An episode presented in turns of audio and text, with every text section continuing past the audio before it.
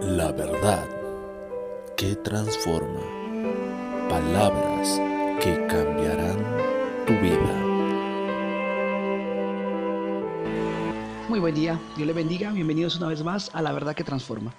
La Biblia nos dice en el libro de Génesis capítulo 1 versículo 26 al 28, entonces dijo Dios, hagamos al hombre a nuestra imagen, conforme a nuestra semejanza, y señoré en los peces del mar, en las aves de los cielos, en las bestias, en toda la tierra y en todo animal que se arrastra sobre la tierra.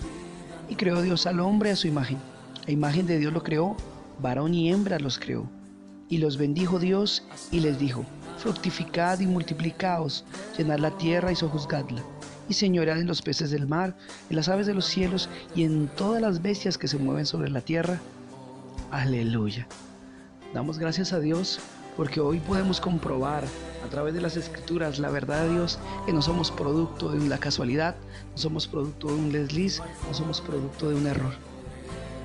Fuimos pensados y diseñados en el corazón de Dios. Y esto quiero decírtelo hoy a ti que escuchas, aquí a ti que estás ahí en tu casa, en tu cuarto, en el carro, en el trabajo, qué sé yo dónde puedas ir. Tienes un propósito, naciste en el corazón de Dios hay un propósito maravilloso para ti. Es que seas bendecido por Dios. Y Dios quiere ponerte por cabeza y no por cola para hacer su voluntad y llevar su gloria. El primer Adán desafortunadamente perdió este privilegio por haber pecado. Pero en Cristo, el segundo Adán, recuperamos todo esto. Confía hoy en Dios y acepta a su Hijo Jesucristo como Señor y Salvador. Y si ya creíste y lo aceptaste, confía aún más en Él y permanece en Él.